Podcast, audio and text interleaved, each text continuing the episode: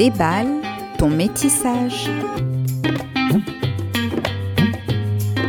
Bonjour et bienvenue sur Déballe ton métissage, le podcast qui déballe les sujets et problématiques liés à la multiracialité, qu'on appelle aussi métissage. Ce podcast vous est présenté par votre autre, Marine, et aujourd'hui je vais vous parler de la multiracialité et de la quête identitaire qui en découle. Et nous aurons la chance de recevoir Ella du podcast Sur les traces de Désiré en seconde partie.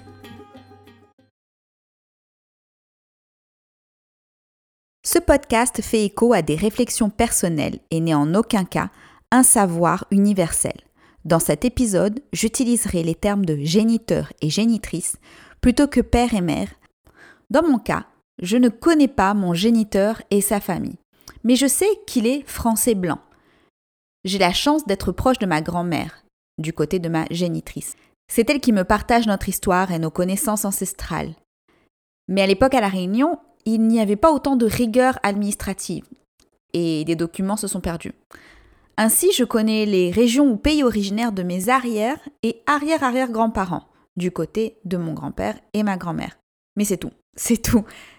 C'est beaucoup pour certaines personnes. Je peux donc remonter entre 3 et 4 générations. Il y a encore des flous et beaucoup de tabous, notamment sur la colonisation et la christianisation. Pourquoi une partie de ma famille a-t-elle abandonné ses religions ancestrales pour le catholicisme? Pourquoi est-ce tabou d'en parler?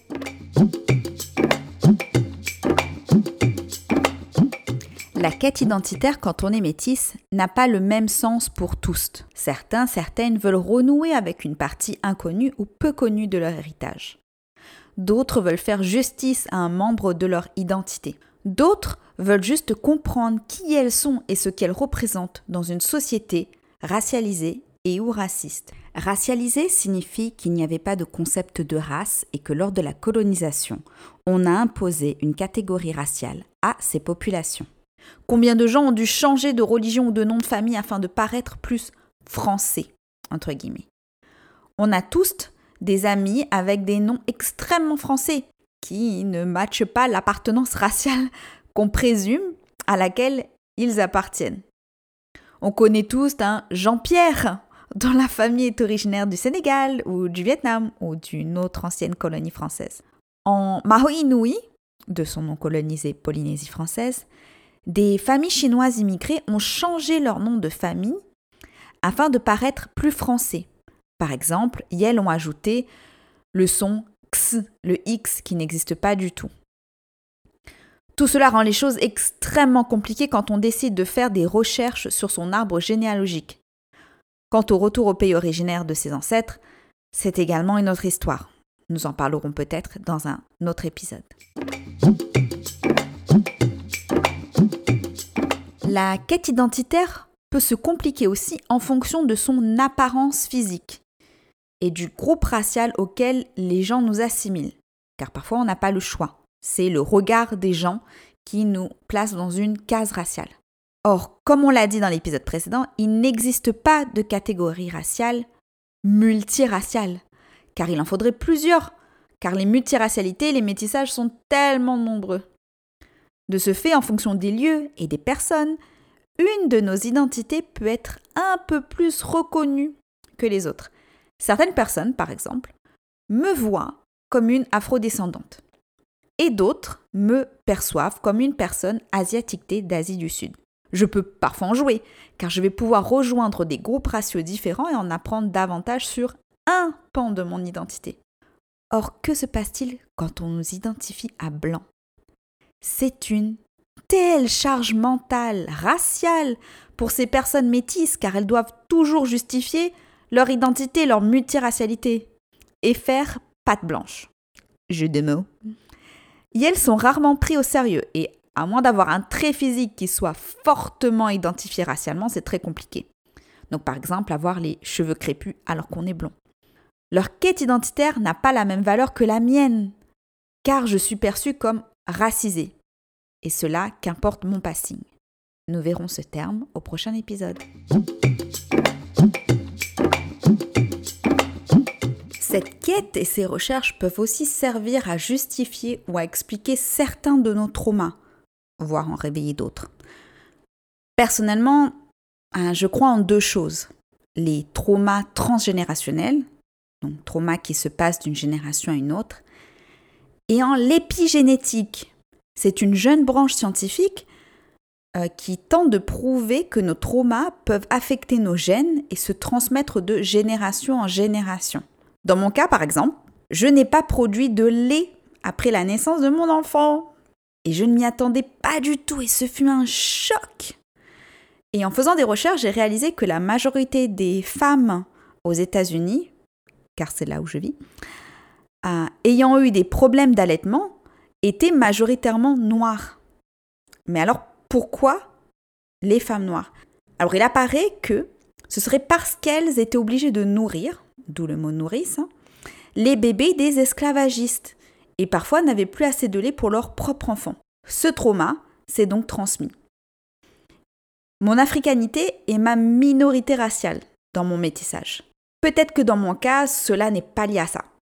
Je garde entr'ouverte la porte de cette hypothèse. Mais cet événement m'a amené à faire davantage de recherches sur cette partie de mon identité. Et ces recherches participent à ma quête identitaire raciale. Je sais désormais d'où me vient mon stress post-traumatique, mon hypersensibilité, mon anxiété sociale et mon hypervigilance. Je parlerai dans un autre épisode du trauma racial.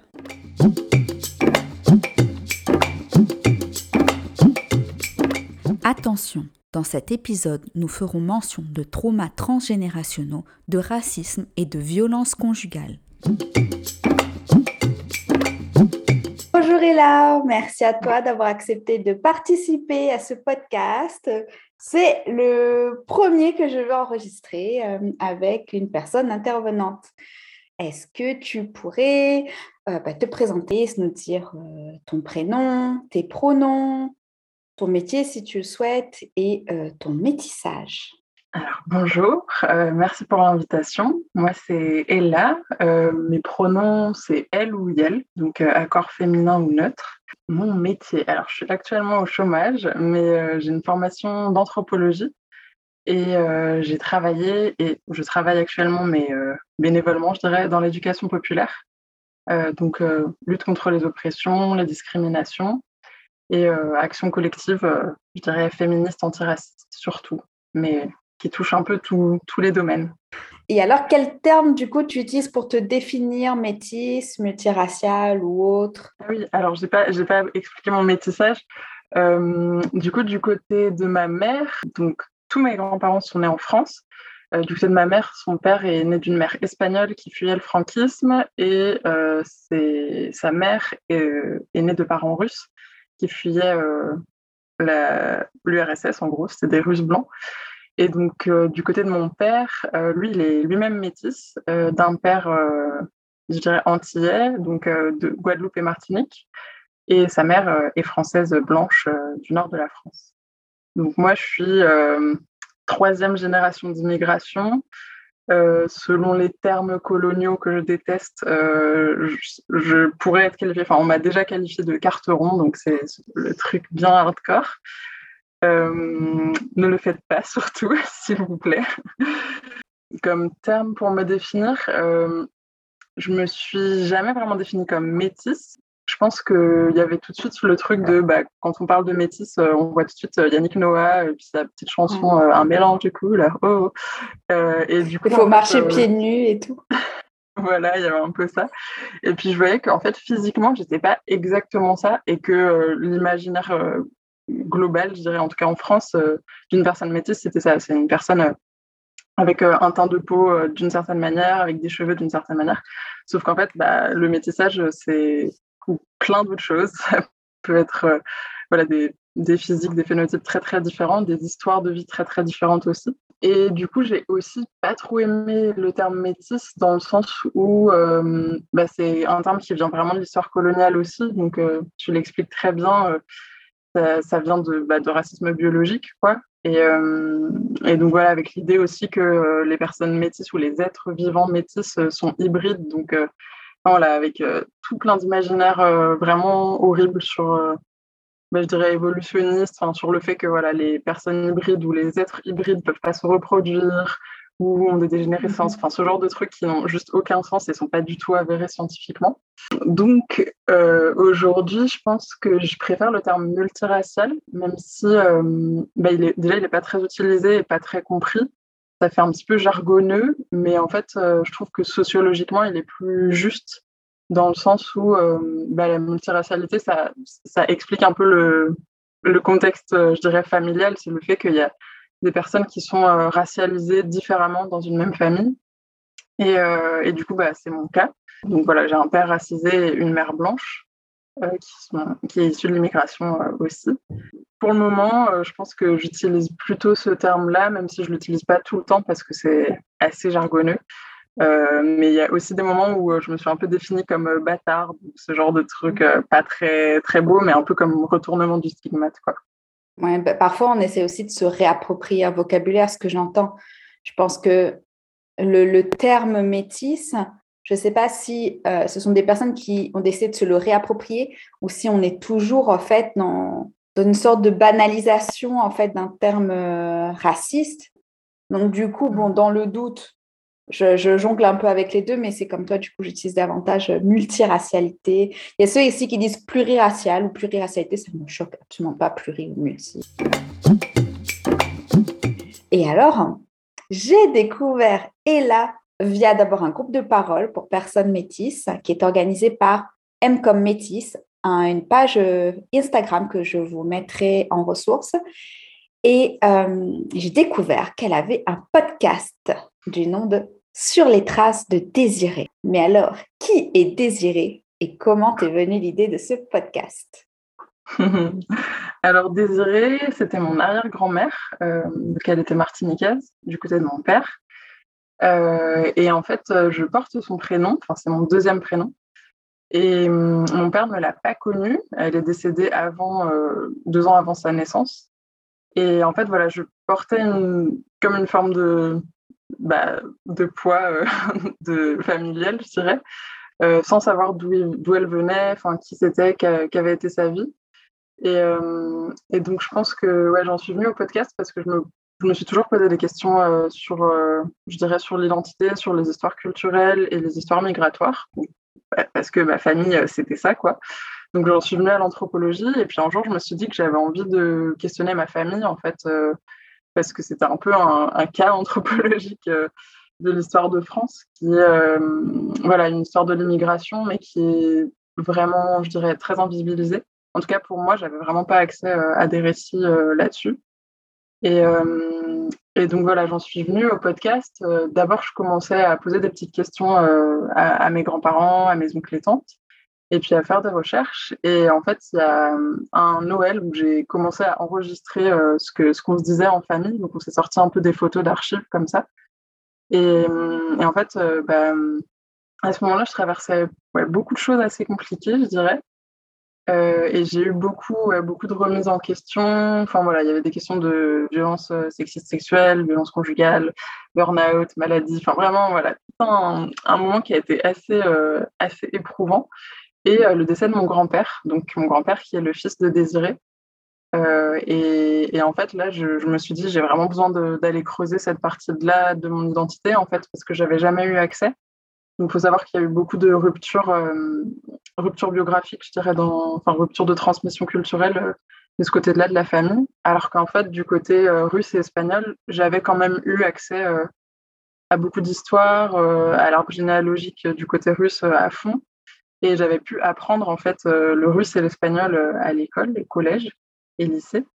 Et en fait, bah, le côté euh, le côté caribéen, j'avais j'avais zéro histoire, j'avais ou alors des histoires un petit peu traumatiques, je dirais, même si du côté russe et espagnol, il y en avait aussi pas mal. Mais mais j'avais pas eu accès en fait bah, aux choses qui font du bien de la culture, quoi. Enfin, aux choses, je dirais, valorisantes, aux choses auxquelles on peut se rattacher pour se construire une identité, quoi.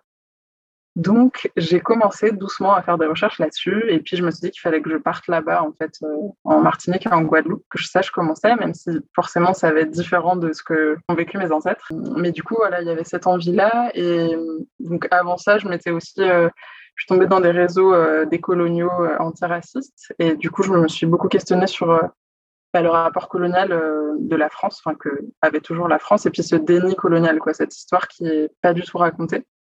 Et donc, je me suis dit que j'avais envie de bah, commencer un podcast qui serait un mélange entre de l'intime et du politique, donc partir de d'histoires personnelles, familiales, et puis en fait bah, le, rattacher à l'histoire de France, entre guillemets, mais aussi enfin, l'histoire du monde, quoi, géopolitique, euh, euh, et, d'un point de vue bah, féministe et décolonial. Qu'est-ce que t'a apporté cette quête? Est-ce que tu penses que tu es arrivé au bout? Ou est-ce que tu es toujours en quête de quelque chose? Alors j'ai l'impression euh, d'avoir juste commencé à ouvrir une petite porte euh, sur un monde euh, du coup bah, qui est une partie de moi mais qui est aussi un monde gigantesque qui est bah, la Caraïbe. Et, du coup de commencer tout juste à apprendre je commence tout juste à apprendre le créole guadeloupéen euh, voilà, il y a beaucoup de choses que bah, je suis un, bébé, on va dire. J'essaie d'apprendre. Euh, donc pour moi, la quête, c'est juste euh, le tout début. Là, j'ai commencé à, gratter un peu la surface et j'ai envie de, de, continuer. Mais je pense que ça m'a fait vraiment beaucoup de bien, notamment bah, du fait d'avoir été assignée à énormément d'identités, enfin d'assignations raciales en fait, très différentes. Et de là me dire, bah en fait, je sais maintenant d'où viennent certains traits, certaines, certaines choses euh, et de mon apparence physique, mais aussi de, ouais, de choses peut-être plus profondes euh, de manière d'être ou de penser. Enfin, c'est assez étrange parce que du coup, j'ai pas eu forcément cette transmission, mais je dirais qu'il y a quand même peut-être quelque chose qui est resté euh, en traversant les générations et ça, je, j'y crois beaucoup. Oui, bah c'est un peu pareil. Du coup, je me suis lancée dans cette quête identitaire parce que je, y avait, c'était une question de comportement. J'avais des comportements, des choses, je me demandais, mais tout ça vient? Et pourquoi? Et est-ce que tout le monde se lance dans ces quêtes ou est-ce que c'est vraiment une spécificité aux personnes multiraciales? Bravo à toi. Et puis bon, tu en as eu du courage parce qu'il a fallu sauter dans un avion euh, et retourner euh, aux sources, si on peut dire, même si euh, il y a encore des sources encore plus loin qui, du coup, viendraient ensuite du continent dit africain. Mhm. Et là, quels sont tes projets du coup pour la suite du podcast ou euh, dans cette quête identitaire? Alors pour la suite du podcast, là, je suis en petite pause cet été et je prépare la saison 3 euh, avec euh, du coup surtout des interviews de femmes caribéennes, donc de Guadeloupe ou Martinique, qui sont assez actives, je dirais, sur, sur les questions de féminisme et les questions culturelles et antiracistes, enfin et anticoloniales. Je sais pas trop où ça va aller. Ça se construit euh, au fil de l'eau, donc c'est un peu euh, une surprise. Je pense euh, retourner là-bas en Guadeloupe en Martinique. Je sais pas trop encore quand, mais en tout cas, c'est, je pense, un lien qui commence à se tisser et que j'ai envie de continuer à, créer. Et donc, ouais, la suite des projets, je pense, c'est continuer ça, à tisser des liens et aussi avec bah, des personnes euh, descendantes euh, des Caraïbes qui sont en France aussi et qui se posent un peu euh, ces questions. Et c'est assez chouette parce que j'en trouve. et du coup, voilà, d'avoir aussi ce, la magie des réseaux sociaux, quoi. C'est voilà, comme toi, par exemple, c'est une assez chouette rencontre et mon travail m'a énormément aidé sur plein de questions que je me posais et du coup, c'est super précieux, même si j'étais un peu réfractaire aux internets, mais en vrai, il y a des choses chouettes, même si la vraie vie, c'est quand même bien aussi. Bon, et alors, si les gens veulent te suivre, euh, veulent suivre ton travail, euh, où est-ce qu'ils peuvent le faire? Alors, pour le podcast Sur les traces de Désiré, euh, c'est sur Spotify, c'est aussi sur Deezer apparemment, on m'a dit depuis pas très longtemps. donc, sur les traces de Désiré, comme ça s'écrit, Désiré et eux.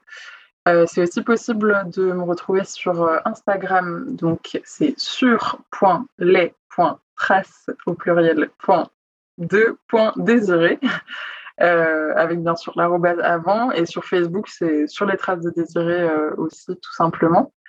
Euh, et après, si vous êtes basé à Bordeaux, j'ai une association avec un collectif qui s'appelle Étrange Fruits et où on fait bah, pas mal de travail féministe antiraciste. Donc il y a plusieurs facettes, plusieurs choses. On commence tout petit, tout doucement.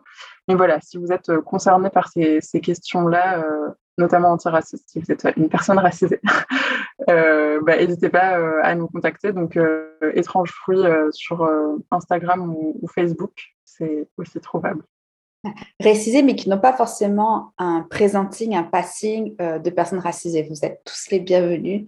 On est bienveillant, on ne, vous, on ne présume pas de votre identité raciale. C'est ça. On ne fait pas des tests ADN ni des tests euh, Pantone, euh, vous inquiétez pas. Moi, je suis la première euh, à avoir des, des, gros soucis avec ça.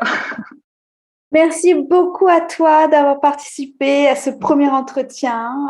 À très bientôt, merci et longue vie à Déballe ton métissage. Merci.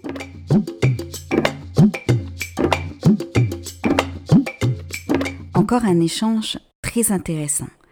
Et avez-vous remarqué qu'Ella utilise le terme Caraïbe plutôt qu'Antilles?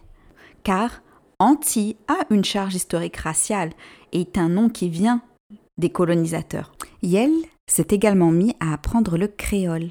La quête identitaire, c'est une quête historique, certes, mais c'est aussi une quête qui peut passer par la langue.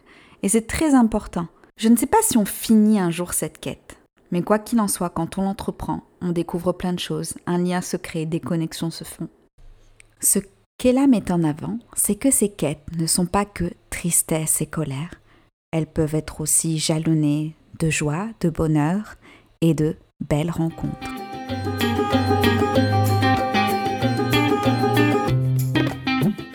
Cet épisode se termine. Merci à vous de l'avoir écouté. Abonnez-vous pour être sûr de ne pas rater le prochain. Mettez 5 étoiles et ou un commentaire positif si cela vous a plu. Vous pouvez me partager vos quêtes identitaires ou des anecdotes liées à vos recherches sur la page Instagram déballe.ton.métissage ou par mail à déballe.ton.métissage.gmail.com. Ce podcast est produit et réalisé par Marine. Il a été enregistré sur le territoire tamien, aussi appelé le sud de la baie californienne américaine.